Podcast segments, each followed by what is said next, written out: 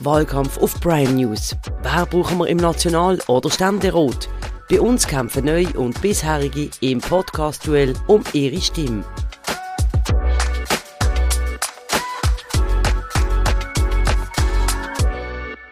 Herzlich willkommen zum 9. Wahlkampf-Podcast auf Prime News. Mein Name ist Luca Thoma, ich begrüße meine Gäste.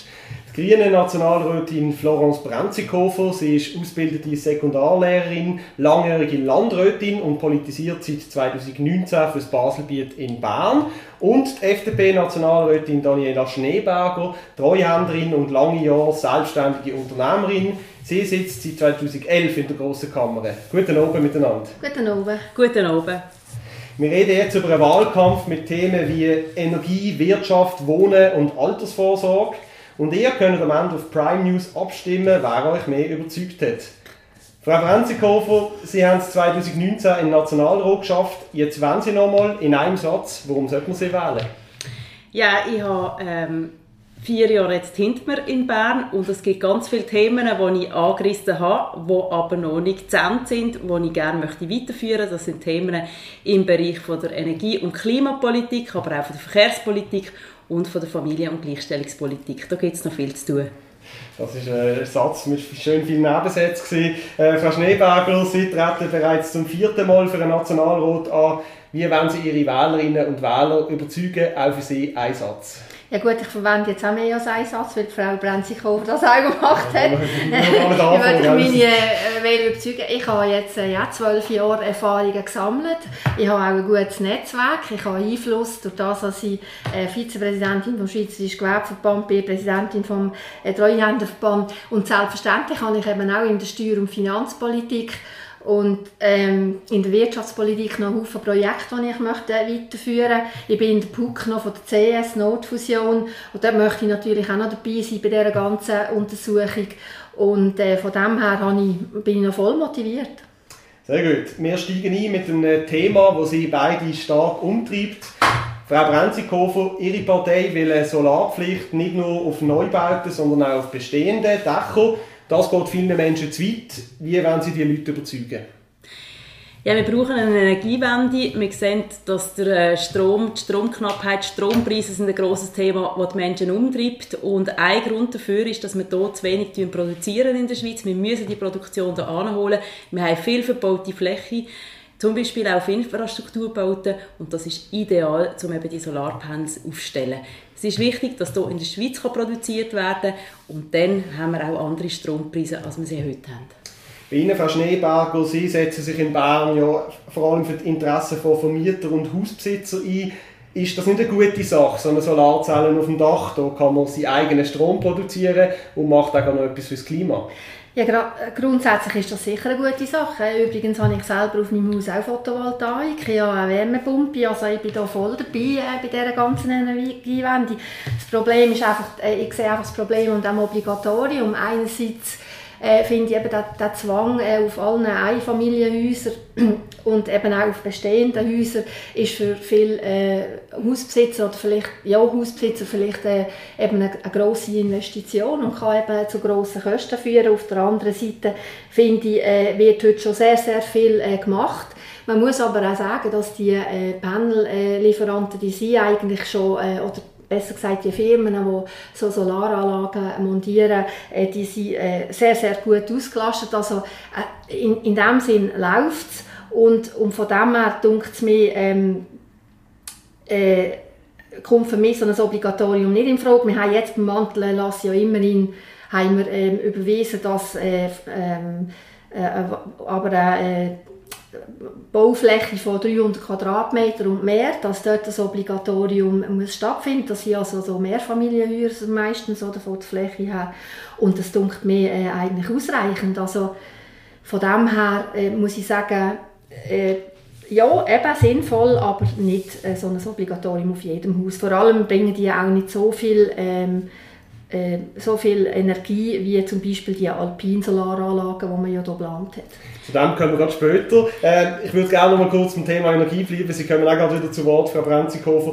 Noch mal kurz bei Ihnen, Frau Schneeberger. Sie plädieren ja für eine unideologische Energiepolitik. Gehören da auch Atomkraftwerke dazu und dürfte so eins ein Baselbiet stehen?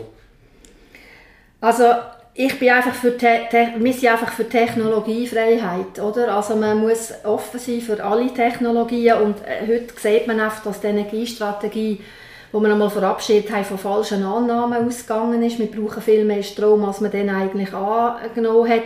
Man hat nicht auch einberechnet, dass äh, gewisse KKW, die wir jetzt haben, ähm, am Auslaufen sind wo, ähm, und die bringen einfach äh, den grössten Anteil an Strom und wenn die äh, auslaufen, dann müssen wir dann wirklich schauen, dass der Zubau von erneuerbaren Energien äh, vorwärts geht. Da ist auch viel zu langsam gegangen. Ähm, äh, gemäss Energiestrategie hat man, mehr, hat man eigentlich schneller gerechnet damit.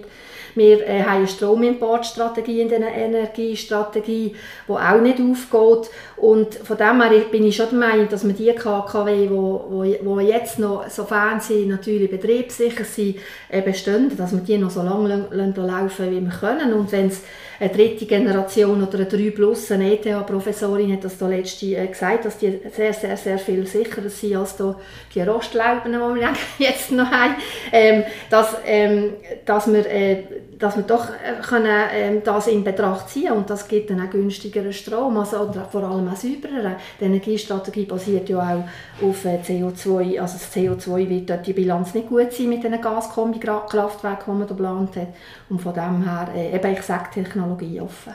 Frau Brenzikofer, Sie schauen mit den Haufen äh, Ihre Antwort. ja. ich möchte gerne etwas sagen zu den AKWs, die wir haben. Wir haben die ältesten AKWs hier in der Schweiz und es zeigt sich, auch wenn man ins Nachbarland Frankreich schaut, wo alte AKWs hat, dass die Sicherheit nicht mehr gewährleistet ist. Man muss immer wieder Sicherheitschecks machen.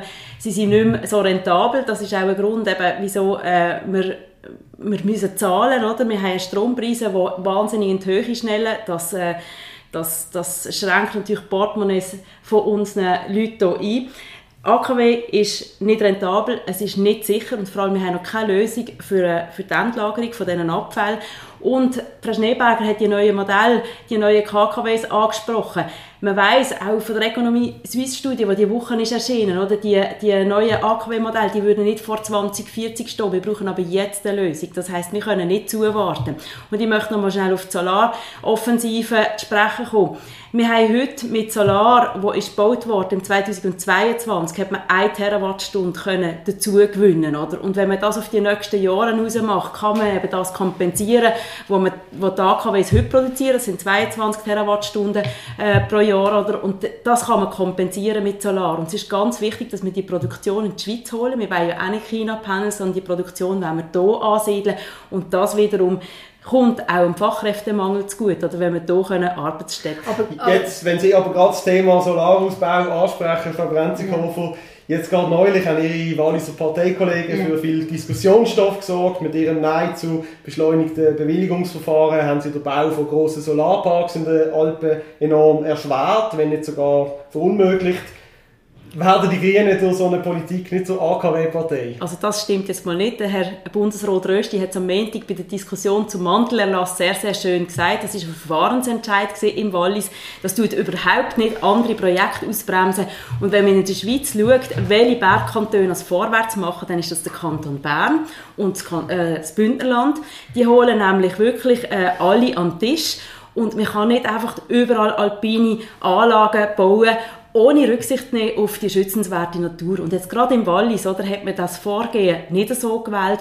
Und das ist jetzt die Retourkutsche. Und ich muss sagen, auch andere Parteien, sogar die SP Unterwallis, hat das Projekt so bodigt. Oder? Und da ist einfach verfahrenstechnisch, das ist eine verfahrenstechnische Frage, die man hier abgestimmt hat darüber am letzten Sonntag. Ich bin nicht gegen alpine Solaranlagen, aber ich behaupte, man hat in den Bergen schon genug ausgebaute Fläche auf Infrastrukturen, wo es Skiliftanlagen hat, wo es auch Strommasten hat. Man muss die, Solare, alpine, also die, die alpinen Solaranlagen dort anbauen, wo es schon Hochspannungsleitungen äh, äh hat. Und das ist jetzt eben zum Beispiel bei dem Projekt von äh, Grengiols, wo ja so zu viele Diskussionen geführt hat, eben nicht der Fall. Aber das lenkt einfach ab. Das muss ich jetzt einfach sagen, da wird jetzt einfach abgelenkt. Das ist Fakt, dass wenn man, jetzt hat man so eine Alpin-Solaranlage machen, wo also eben, habe gelesen, so ein Solarpanel auf den alpinen Räumen ähm, produziert viermal mehr Energie als irgendeine private Solaranlagen auf den Dächern. Und äh, das ist auch, ich, ich muss auch sagen, da, es, äh, Natürlich ist das jetzt vielleicht eine Verfahrensfrage, aber es ist auch von den Grünen abgelehnt, das, das ist so eine Fake-Visualisierung mit weiss der Kuckuck was für eine Bauung von Solaranlagen von, von der alpinen Gegend. Eigentlich sind die Oberwalliser zum Beispiel gut äh, aufgeklärt über das ganze Projekt und, und, und von dem her, es, es, ist einfach so, man verhindert einfach, jetzt, jetzt will man das so machen äh, mit so Solaranlagen und es, es, wird einfach von der Grünen Partei verhindert, das muss ich einfach sagen. Und wenn man, wenn man jetzt das, wenn man nicht will, dass man auf Import geht, dass man eben auf so Gaskombikraftwerke geht, die äh, eigentlich überhaupt nicht äh, im CO2-Netto-Null-Ziel entsprechen, dann, dann muss ich sagen, und wenn man dann will wirklich äh, den Zubau ähm, äh, beschleunigen, dann muss man etwas machen und dann, dann kann man nicht solche Projekte verhindern. Das Aber Daniela, nochmal ganz schnell, es ist nicht das Projekt verhindert worden am Sonntag, sondern es ist verfahrenstechnisch ja, ja. dass nicht der Staatsrat über das Dekret ja, kann entscheiden kann. So Solar so, so Solar, Alpin Solaranlagen sind weiterhin möglich, die sind bebaubar. Ja, wir müssen alle am Tisch holen. Wir müssen man muss die Leute auch an den Tisch holen, also man muss die Natur ja. an den Tisch holen und das ist Aber ganz wichtig. Man hat jetzt Bewilligungen beschleunigen, das geht jetzt alles nicht, es geht jetzt einfach alles wieder länger, so wie zum Beispiel Grimm, Wasserstaumauer äh, 20 Jahre lang will man die erhöhen und das, man bringt es immer noch nicht fertig, es wird einfach immer wieder behindert und verhindert. Und Aber so, nicht und so kann man auch nicht, ja, von den Umweltverbänden und da sind meistens ja auch, auch ein paar Grüne dabei, also das muss ich jetzt schon auch sagen. Also. Sehr gut, ich möchte gerne noch ein weiteres Thema im Bereich Umwelt äh, besprechen. Ich möchte Sie aber gleich noch mal fragen, vorher Frau Brenzikofer. Bei dieser äh, Frage im Wallis geht es im Kern um die Frage, ob man Umweltschutz und Naturschutz höher gewichtet und wie wäre das bei Ihnen gewesen? Hätten Sie sich entschieden, dafür oder dagegen? Eben, es geht um eine verfahrenstechnische Frage. Ich finde, das, muss, das Verfahren muss klar sein, oder? dass auch kann, ähm, eine Beschwerde gemacht werden Das finde ich wichtig. Und ich glaube, man kann ganz intelligent Solaranlagen planen. Ich war letzte Woche mit der Verkehrskommission in Schulz. Da planen sie so eine alpine Grossanlage. Aber das ist ein richtiger Ort, weil dort ist alles schon ausgebaut. Es hat Strommäste, es hat Skilift. Und ich glaube, das wird durchkommen. Ich sage nochmal, die Bündner und die Bernerinnen und Berner machen das richtig. Sie holen alle an einen Tisch und dann gibt es nicht die Widerstände. Und dann gibt es auch im alpinen Raum ganz viele Ausbauten an Strassen, an Bahnnetz, mit Tunneleingängen, Lötschberg Lampen ist ein Thema. Dort haben Solaranlagen Platz, aber nicht einfach in der unbebauten Natur, die noch nicht erschlossen ist. Gut, äh, bleiben wir beim Thema Umwelt, gehen wir äh, aber mal wieder zurück ins Baselbiet und äh, verweilen nicht im Wallis. Äh, noch mal kurz Sie, Frau Brenzikofer, Sie kommen auch gerade wieder zu Wort, Frau Schneeberger. Ähm, ein grosses Ziel von Ihnen ist ja, dass die Menschen wegkommen vom Auto. Sie wollen zum Beispiel, dass Jugendliche eine Tageskarte für 10 Franken bekommen sollen. Jetzt gibt es im Baselbiet aber Leute, die an Orten wie Ammel oder Rüneberg wohnen, die gefühlt nur eine halbe Stunde Bus fahren. Wie wollen Sie die Menschen dazu motivieren, auf ÖV umzusteigen? Ich selber wohne in Oltingen. Ich habe alle halbe Stunde zu Stoßzeiten ein Postleid. Ich finde das ein gutes Angebot. Wenn es nicht zu Stoßzeiten ist, alle Stunde. Das lenkt. Wir wollen nicht ähm, extrem Ausbau haben. Wichtig ist, dass die Busse gut ausgelastet sind und wichtig ist, dass es intelligente Umsteigemöglichkeiten gibt. Das heißt nachher auch zum an den Bahnhöfen Knöten arbeiten. Das kann mit Carsharing sein oder auch sonst wie, wenn es keinen Bus hat. Und die Jungen sind auch ganz, ganz wichtig, weil die Jungen, die überlegen sich mit 18, mache ich mein Autobillett oder äh, bleibe ich auf dem ÖV. Und das Ziel muss natürlich sein, dass man die jungen Leute auf dem ÖV behalten kann, weil wir will den Modalsplit zugunsten vom öffentlichen Verkehr steigern. Wir haben ein Mobilitätsproblem, wir haben viele Leute auf der Straße, das sieht man hier in der Region besonders. Äh, du hast es heute oben erlebt, Daniela Schneeberger, die Straßen sind verstopft. Die Strassen sind verstopft, aber die Lösung ist sicher nicht ein Ausbau der Strasse, weil das steigert die Kapazität. Also wer Strassen bauen, der erntet den Verkehr, oder? Weil der Stau, der fährt nicht auf der Autobahn an, der fährt in der Garage an. Ihre Meinung kannst Nein, das, das, ist einfach nicht realistisch. Also die Jungen ähm, auf ÖV bringen und so weiter, eben, sie haben es gesagt, abgelegene Gemeinden, wir haben auch ältere Leute, die einfach nicht mehr in der Lage sind, die mehr in der Lage sind, vielleicht eben ein Auto zu brauchen von abgelegenen Höfen oder von abgelegenen Gemeinden und so weiter. Ich bin da gegen irgendwelche äh, Zwängerei und außerdem denke ich mir das einfach realitätsfremd, wenn man jetzt schaut zum Beispiel auch, es hat hier jetzt wieder einen super Sommer gegeben mit den Haufen. Ähm, der, der, Flughafen Zürich ist explodiert.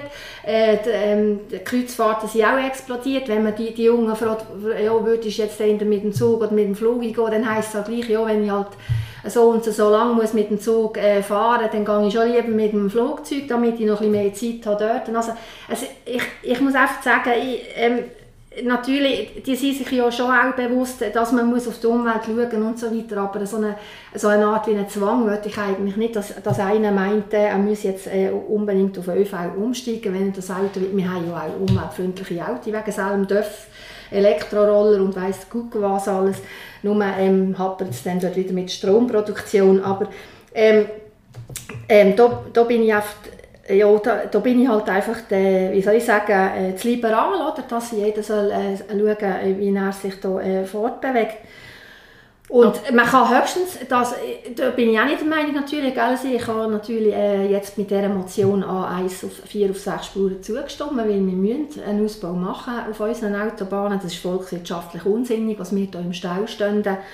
Und um, um von dem her, ähm, man könnte, und man müsste auch in diesem Zusammenhang zum Beispiel, ich, äh, müsste man auch, zum Beispiel könnte man etwas machen mit den Arbeitszeiten, äh, flexibilisieren, Homeoffice, oder? das entlastet die Strassen auch, aber wenn man die Arbeitszeiten flexibilisieren kommt auch wieder von der linken Seite, Arbeitnehmerschutz geht nicht.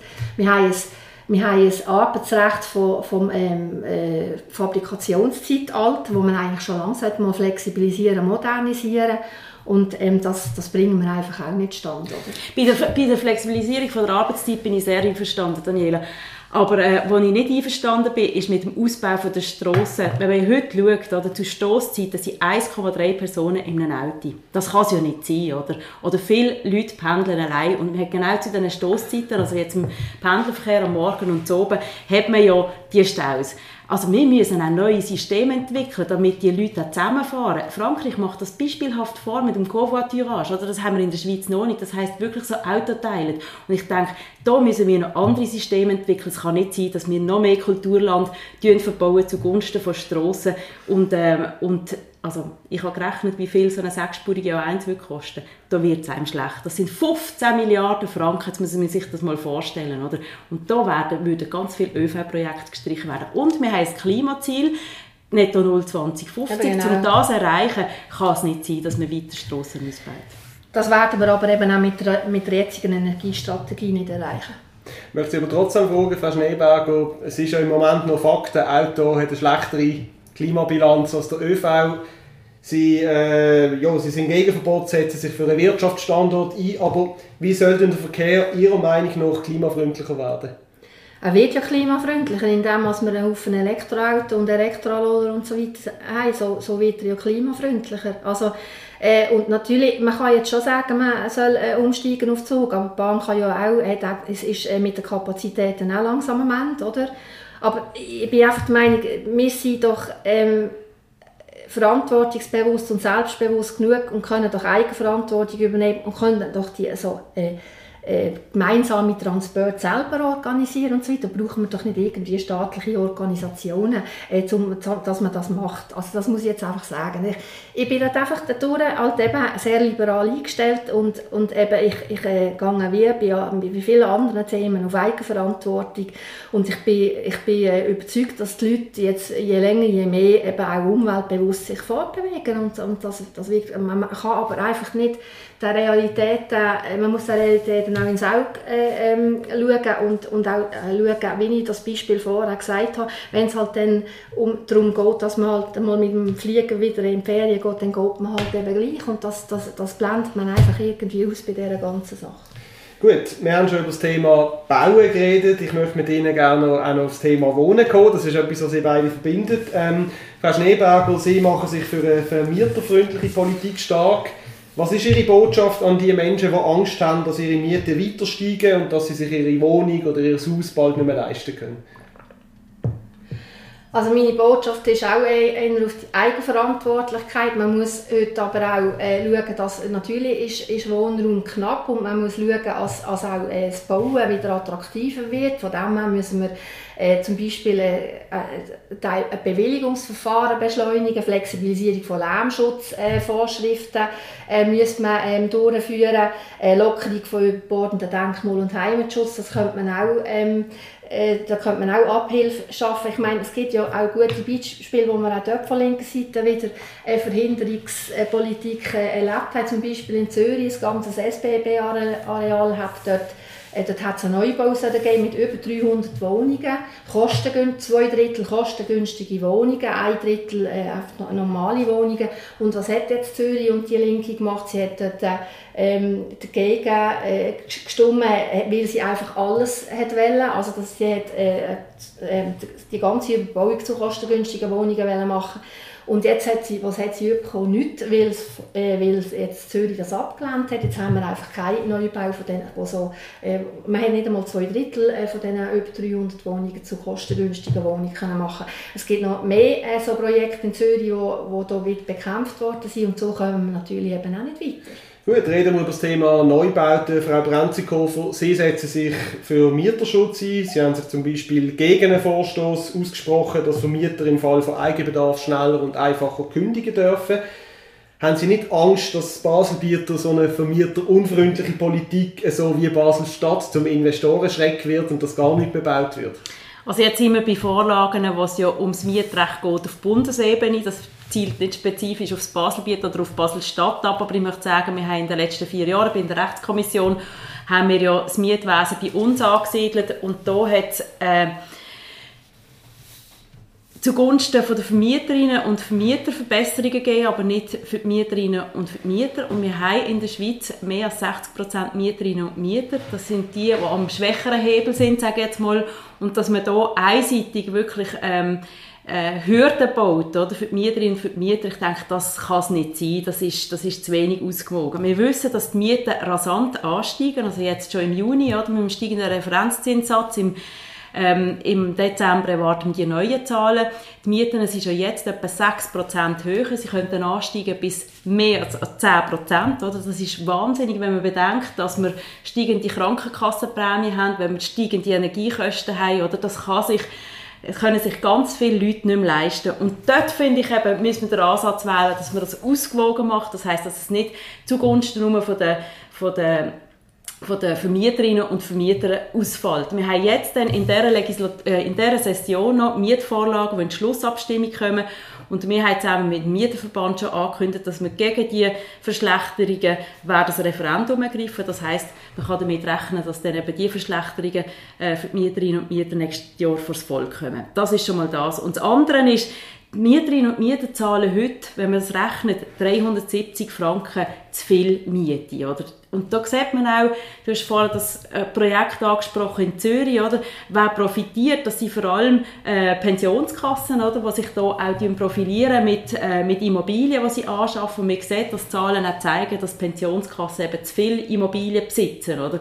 Mehr als das eigentlich gesetzlich vorgeschrieben wäre. Botschaft, äh, Wohnen, die Situation vom momentanen Wohnungsmarkt verstärkt äh, die Ungleichheit in der Gesellschaft. Ihre Meinung, Frau Schneeberger? Ich muss jetzt einfach nochmal noch mal sagen von diesem Projekt Zürich. Ich will nochmal betonen, es sind zwei Drittel von diesen Wohnungen sind kostengünstig. Also äh, äh, sie, äh, quasi wie geno nicht genossenschaftlich, aber sie sind extra kostengünstig, hätten die gebaut werden für Leute mit geringerem Einkommen kommen. Und man hat das verhindert, weil man einfach alles, lieber alles hat wollen und jetzt hat man nichts, oder? Also das, das, das ist halt eben auch Verhinderungspolitik. Und der Mieterschutz, finde ich, ist heute eigentlich gut ausgebaut im Obligationenrecht der Mieter kann, kann äh, den Mietzins anfechten und gewisse äh, Kriterien. Jetzt äh, diskutieren wir glaub, dann, äh, nächste Woche oder nächste Woche noch über die Mietpreiskontrollen und so weiter. Auch dort, äh, Kantone haben dort eine gewisse Handhabe ähm, ähm, über, über so äh, Mietwohnungen äh, selber, also so, äh, wie soll ich sagen, äh, Bedingungen daran zu knüpfen, dass solche ähm, Mietzinsen befristet können kontrolliert werden können. Kantone haben die Handhabe. Also ich, ähm, bin schon, ich, ich, ich verstand das schon, dass die, äh, für, für einen Teil Leute das sehr, sehr schwierig ist äh, mit diesen Mieten. Aber ich glaube auch, äh, mit, mit der Zeit wird das wieder äh, sich einpendeln, oder? Gut, die Zeit rennt. Äh, ich würde mit Ihnen gerne zum Schluss noch über das Thema Arbeit und Altersvorsorge reden. Zuerst mal eine Frage an Sie beide. Was finden Sie, wie lange sollen die Leute in Zukunft arbeiten? Bis 68, bis 70, bis 75? Also für mich ist es, ist es einfach realistisch aufgrund der demografischen Entwicklung, die wir haben, aufgrund dessen, dass wir einfach alle weniger Beitragszahler haben, weil wir die Babyboomer gehen in Pension, die Geburtenraten sind, sind auch nicht mehr die besten und äh, darum äh, denke ich, ist, ist das real, am realistischsten, wenn man, wenn man das an die, an die Lebenserwartung knüpft. Also ich unterstütze natürlich die Renteninitiative der Jungfreisinnigen, die seit 66 und dann die Lebenserwartung ähm, anpassen, Schritt, schrittweise, aber natürlich auch, ähm, muss ich auch sagen, ich verstand das schon, dass man dass dann auch äh, eine Rücksicht äh, nimmt auf die, auf, auf, auf die Arbeitsrealitäten, also auf, auf Branchen, jemand, der hart geschafft hat im Bau, das weiß sie selber auch aus der Praxis, die, die mögen natürlich schon nicht mehr so lange ähm, arbeiten, da, da kann man sicher äh, darauf schauen, aber grundsätzlich muss ich sagen, wenn wir das Defizit in der AV anschauen, müssen wir, müssen wir dort etwas machen. Und da, da müssen wir das an die Lebenserwartung anbinden. Das Rentenalter und die Lebenserwartung äh, Erwartung anbinden, ist das der Königsweg, Frau äh, Nein, ich, also dort, wo ich, wo ich einverstanden bin, ist mir gesagt, es gibt, es gibt äh, Menschen, die auf dem Bau arbeiten, die wirklich andere Arbeitsbedingungen haben, ein Leben lang, oder dass es dort eine gewisse Flexibilisierung gibt, da finde ich, das kann man diskutieren. Wir haben letztes Jahr das Rentenalter der Frau erhöht auf 65 und dort haben wir ganz klar gesagt, ähm, dass, dass es nicht kann sein kann, dass, dass Frauen immer noch äh, weniger Lohn verdienen für die gleiche Arbeit. Und das ist leider heute immer noch so. Und generell ist es so, dass die Rahmenbedingungen für die Frauen nicht die gleichen sind. Also das ist auch bei der, bei der zweiten Säule so und dort möchten wir gerne eine Anpassung haben. Wir sind jetzt dran bei der ganzen BVG-Reform da muss ich sagen, bin ich sehr froh, dass wir jetzt endlich nach 35 Jahren, es ist eine Kompromisslösung, aber der Koordinationsabzug, den wir eigentlich schon lange äh, fordern oder wollen abschaffen, also aus unserer Sicht wollen abschaffen, dass man dort eine Anpassung kann anstreben kann. Das ist ja jetzt noch am Laufen, die ganzen Verhandlungen. Aber wichtig ist mir auch zu sagen, dass dass die Bedingungen für die Frauen oft heute nicht die gleichen sind. Oder die meisten Frauen, wenn sie Kinder haben, dann arbeiten sie Teilzeit, haben nicht die gleiche Pensionskassenvorsorge, haben nicht die gleiche Rente und das ist sehr, sehr einschneidend. letzte Woche sind Zahlen rausgekommen von der Caritas oder von der Altersarmut sind vor allem Frauen betroffen. Oder? Und eine halbe Million Frauen haben nicht einmal eine zweite Säule. Das sind so Sachen, wo ich merke, dort braucht es eine Anpassung, weil die Schwächsten von der Gesellschaft, oder, die haben nicht die Vorsorge, die, die andere haben. Also wir müssen jetzt einfach mal unterscheiden zwischen der ersten Säule und der zweiten Säule. Wir haben jetzt vorhin von der AV geredet und Fakt ist einfach, dass bis 2050 wir in der AV ein Defizit von 200 Milliarden Franken haben. Und das müssen wir einfach, die Rente für kommende Generationen für die Jungen sind nicht mehr gesichert. So. Und die müssen wir einfach irgendwie finanzieren und die kann man nur finanzieren, indem man halt äh, am, am Rentenalter etwas macht und einmal, dass man das an, an die Lebenserwartung knüpft. Und natürlich für die Frauen haben wir jetzt in der letzten AHV-Reform mit Ach und Krach, muss ich ja auch sagen, haben wir ein Reform gemacht, das aber eben nicht das bringt. Das haben wir dann auch angekündigt, da, da müssen wir noch mehr machen. Und die zweite Säule haben wir jetzt auch, äh, dort haben wir sehr viel gemacht für Teilzeitarbeit äh, und für, für Frauen, Koordinationsabzug. Aber auch dort ist jetzt schon wieder das Referendum angekündigt, oder? Wir werden dort wahrscheinlich es sehr schwer haben, die BVG-Reform durchzubringen, obwohl ich der Meinung bin, auch mehr Bürgerlichkeit dort Krott geschluckt in dem Sinn, aber, aber es ist doch es ist ein Schritt in die richtige Richtung und so Teilschritt muss man doch einfach jetzt mal können ähm, durchführen. Wir haben einen Reformstau und ähm, der geht, geht so weiter und das, das bedauere ich einfach. Und ich muss einfach sagen, ich habe einen Haufen Leute in meinem Umfeld, die älter sind, die, arbeiten eigentlich noch gerne weiter, weil sie, eben, weil sie so fit sind, weil sie das Hirn, Hirn brauchen, weil sie eben denken, das haltet mich fit. Und, und von dem her muss ich sagen, ähm, ist das nicht so ganz abwägig, wenn man dann eben auf die Leute Rücksicht nimmt, die schwere Arbeit gemacht haben. Und da bin ich ja gar nicht unbedingt also dagegen, oder? Du sagst es richtig, oder? Wenn es Leute gibt, die noch fit sind, die noch mögen arbeiten, und da gibt es aber heute auch Möglichkeiten, um das weiterzuführen. Es gibt x Leute, die bis, bis 70 oder sogar noch länger können einer Arbeit nachgehen. Ich glaube, so gibt es auch sinnvolle, äh, sinnvolle ähm, Arbeiten, die man kann verrichten kann. Und das ist ganz wichtig, dass man das wirklich auch unterstützt. Aber, und ich möchte gleich nochmal einfach die erste Säule und die zweite Säule ansprechen. Es ist wichtig, dass man das auch zusammen anschaut, dass ich denke, auch im ganzen politischen Prozess und dort eben auch die Rentendifferenz, die halt immer noch besteht zwischen den Geschlechtern, zwischen Frau und Mann, dass man das vor allem dort aufhebt. Ich möchte das einfach nochmal sagen, oder? Weil, also, es gibt auch noch die Ergänzungsleistung, die der Staat mhm. muss zahlen muss. Wenn man dort eigentlich die Ungleichheiten kann beseitigen kann, dann kommt es auch wieder am Staat zu gut. Aber ich muss trotzdem sagen, eine Finanzierung von der AHV, von, von dort habe ich noch nie, noch nie etwas gehört. Man will immer nur die Leistungen äh, ausbauen und Ungleichheiten beheben, aber dass man ein finanzielles Defizit haben da, wie wir das sollen finanzieren sollen, da habe ich noch nicht gehört. Thema Finanzierung, da gibt es ja einen weiteren Vorschlag, also da gibt es eine weitere Thematik, ein weiteres Fass, das wir aufmachen Frau Brenzikofer, ihre Partei setzt sich ja für die 13. AHV-Rente ein. Wie soll das finanziert werden? Sie haben ja gesagt, die Nationalbank soll es zahlen, aber die haben diesen grossen Verlust geschrieben. Genau. Das ist uns sehr wichtig, äh, die 13. AHV-Rente, da sind wir auch wieder bei dieser Altersarmut, die ich vorher schon angesprochen habe, und da sind die Frauen vor allem betroffen und darum braucht es die 13. AHV-Rente für die Frauen auch. Und Finanzierung, klar, Nationalbankgelder, das wäre eine Möglichkeit. Das ist jetzt nicht so, wie man das in den letzten Jahren hat können, auch auf, auf Kantone abwälzen und einen hohen Betrag. Wir haben OECD-Steuerreform, äh, die man angenommen hat, da muss man schauen, oder, all die Steuergelder, die reinkommen, dass man das sinnvoll für eine 13. AHV-Rente Aber ich meine, das ist, das ist im Moment überhaupt noch nicht gesagt, ob wir von dieser OECD-Steuerreform überhaupt so viel Mehreinnahmen werden haben, wie da einmal ungefähr prognostiziert wird. Oder man, es wird da mit Geldern äh, ähm, gerechnet, wo man eigentlich überhaupt noch nicht äh, weiss. Und zu der 13. AHV-Rente, das ist für mich einfach ein Gießkannenprinzip. Jeder kommt der 13. Anfängerrentner über, ob er es nötig hat oder nicht. Und das dunkelt mir einfach falsch. Und das verstand ich eigentlich nicht. Sie, die bekämpfen jedes Mal immer die Reichen, die Reichen, die sollen nicht und so und so. Und, und hier bei dieser 13. AV-Rente sollen einfach alle, alle äh, ich, ich wäre lieber für gezielte, äh, für die, was wirklich für die unteren Einkommen, dass man dort etwas macht. Aber, aber einfach der 13. AV-Rente über alles, was wir uns eigentlich vom Staatshaushalt her überhaupt nicht können. Ich weiss nicht, wie das soll finanziert werden soll. Äh, die Nationalbank kommt für mich sowieso nicht in Frage. Die ist unabhängig. Das Geld soll für äh, Geldmärkte äh, vorhanden sein. Das ist äh, für uns sowieso, das kommt überhaupt nicht in Frage. Und eben, wie gesagt, so Geld der OECD, das ist alles noch irgendwie in der Luft und das wissen wir überhaupt noch nicht, ob das überhaupt so ist, äh, wie, es behauptet wird. Gut. Äh, bleiben wir noch mal zum, zum Schluss. Letzte Frage zum Thema Ungleichheit, arm und reich. Frau Brenzikofer, Sie haben mit der Forderung nach einer Zusatzsteuer auf Privatjets auf sich aufmerksam gemacht. Hand aufs Herz, bringt das wirklich etwas oder ist das nicht einfach linke Symbolpolitik, um die eigene Basis zu mobilisieren?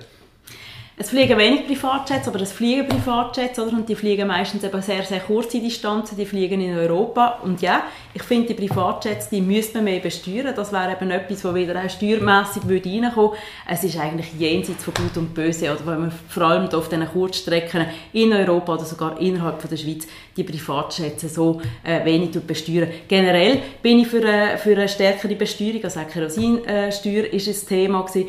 Und äh, das ist leider abgelehnt worden im Parlament. Aber ich denke, wir müssen dort den ganzen Flugverkehr, oder, wie er im Moment noch äh, viel zu billig ist, also generell, also auch die, die, die Billigflüge, die es immer noch gibt in Europa. Wir haben ja im Moment gehofft, in der Pandemiezeiten, dass das wird zurückgehen, dass die Flugpreise werden steigen. Leider ist es nicht so. Ich denke, wir müssen Gegensteuer geben, oder? Und vorher haben wir den ÖV angesprochen, die jungen Weihreisen. Es ist ein Mobilitätsbedürfnis da, was ich sehr gut verstehen kann. Aber wir haben ein Nachtzugangebot, das wir noch viel weiter können ausbauen können. Auch direkte Linien. Im Moment ist das Thema, wieder Basel-London können ausbauen. Das ist machbar. Das sind attraktive Angebote. Und dann lässt man sich halt auch Zeit für das Reisen. Und wenn jetzt an Geschäftsleute denken, oder, die haben selber auch gemerkt jetzt in der Pandemiezeit, dass nicht mehr alles einfach muss vor Ort passieren dass man das auch gut online machen kann. Ich denke, das ist die Möglichkeit. Aber eine Besteuerung der Privatjets, um ihre, auf Ihre Frage zurückzukommen, das ist für mich zwingend nötig.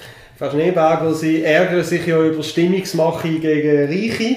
Aber finden Sie es wirklich zeitgemäß in Zeiten des Klimawandels noch mit einem Privatflugzeug durch die Welt zu chatten? Und ist so eine Getrotze nicht auch einfach unschweizerisch? Also, das, ich muss jetzt auch dort wieder sagen, das ist mein äh, liberales Herz, das ich habe. Ich meine, wenn der, kann, wenn der kann in Gottes Namen sein Privatjet finanzieren selber und äh, das für sich kann benutzen für seine zum Beispiel Geschäftsreisen, dann soll er das machen.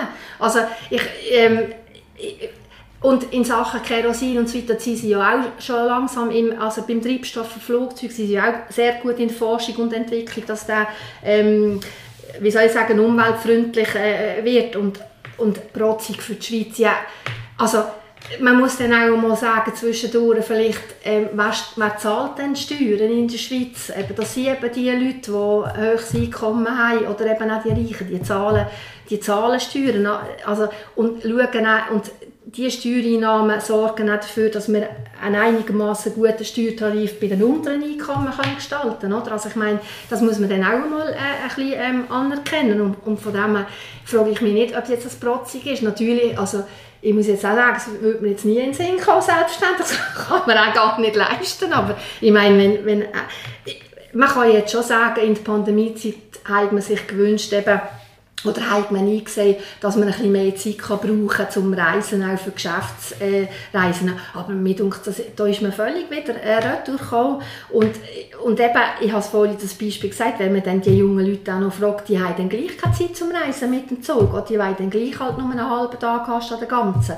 Wenn sie noch in eine Stadt äh, reisen oder so. Also, ja, aber das, das ist einfach ja, Realität. Das Nein, aber ja, das jetzt geht einfach das, ich, mir denkt einfach, das wird immer ausblendet. Aber das, das wird immer ausblendet. Die Leute sind anders. Aber das muss ja, auf, das muss ja aufhören, dass man einfach das muss ja aufhören. Also auf Berlin chattet für irgendein Fest, für irgendeine Party, das ist ja oft jenseits, oder? Da kann man sich überlegen, wenn ich reise, wenn ich die Mobilität brauche, oder? Dass ich das wirklich auch also mit dem Zug kann zurücklegen. Also gut, Jungen, sie sollen nicht mehr auf London reisen für eine Party? Das grössere Problem finde ich, das grössere Problem finde ich dort, und da ist, ich denke, da ist, da ist Bahn gefordert, oder? dass man das Ticketing einfacher kann lösen kann, weil das ist das grosse Problem. Ja, wenn, man heute, wenn heute ein Junge mir sagt, hm, den Flug den habe ich gerade gebucht, dann muss ich zwei Klicks machen, es kostet mich noch weniger. Und wenn man eben eine Bahnreise buchen zum Beispiel auf Barcelona, dann geht das eine Ewigkeit. Man muss vielleicht noch an den Schalter gehen, es ist mühsam und das muss einfacher werden. Das ich denke, dort müssen wir uns an der Nase nehmen, ja. oder die Bahnindustrie an der Nase nehmen, dass die Jungen auch attraktivere Angebote haben, zum Ja, aber ehrlich gesagt, ich muss einfach sagen, wenn ich den letzten Sommer anschaue, glaube ich da nicht dran. Also mit solchen Massnahmen. Aber es ist richtig, man muss das einfach buchen. Ich, ich kenne das auch sogar nur, wenn ich mit dem Bellen unterwegs bin. Aber, ähm, aber ich, ich, ich muss einfach ich glaube, das braucht einfach ein bisschen längere Zeit, bis sich die Leute selber ein bisschen bewusst werden. Aber sie sind sich eigentlich schon, ein Umweltbewusstsein ist ja schon da. Gut, äh, man merkt, es sind in sehr vielen äh, Punkten äh, unterschiedliche Meinungen. Ich würde gerne zum äh, versöhnlichen und persönlichen Schluss kommen mit Ihnen beiden. Sie haben auch eine Gemeinsamkeit, nämlich Sie setzen sich beide für einen Naturpark Baselbiet ein. Und da würde ich gerne wissen, was ist Ihr persönlicher Bezug zur Baselbieter Natur und wie genießen Sie die auf dem Velo, zu Fuß oder in der Beiz? Alles. Hätte ich jetzt auch gesagt, überall. Ich bin gerne joggend unterwegs. Ich freue mich schon, dass ich jetzt heute oben wieder ins Oberbaselbiet zurück kann, nach einer Woche Bern joggen, Velo fahren, aber auch in Ochsen, in Dorfbeiz. Äh, jetzt haben wir Theaterwochenende in der Oberen Mühle. Das ist für mich wirklich äh, wahnsinnig schön, oder? die Kultur können daheim vor der Haustür zu genießen. Ja, ja, ich bin viel mit dem Mountainbike unterwegs, auch im Baselbiet und ich bin halt immer auch gerne in Gesellschaft und in den Beizen oder in den Restaurant hörst halt von den Leuten, was es so drückt und äh, das ist immer gut Austausch. Also, ich finde, ich bin ein sehr gesellschaftlicher Mensch und habe es gerne gemütlich und gut und mir auch im Basel wahnsinnig viel zu bieten. Sehr schön. Das war es. Vielen Dank Ihnen beiden. Danke, Danke vielmals. Nach dieser Diskussion haben sich unsere Gäste jetzt definitiv ein Feuerobenbier von Birtel verdient, wo die Sendung präsentiert. Wären besser abgeschnitten Florence Brenzikofer oder Daniela Schneeberger? Stimmt ab in unserer Umfrage im zugehörigen Prime News Artikel. Wenn ihr unseren Podcast abonniert, sind ihr immer informiert über die nächsten Wahlkampfdiskussionen. Besucht auf Prime News unser Dossier Wahlen 2023. Dort findet ihr alle unsere Wahlkampf-Podcasts und auch weitere Informationen und Artikel zu den Nationalrats- und Ständeratswahlen. Danke, auf Wiederhören. Danke. Danke, auf Wiederhören. Wiederhören. National- und Ständeratswahlen 23 auf Prime News. Finden Sie Artikel Interviews und Analysen in unserem Dossier Wahlen 2023, exklusiv auf primenews.ch.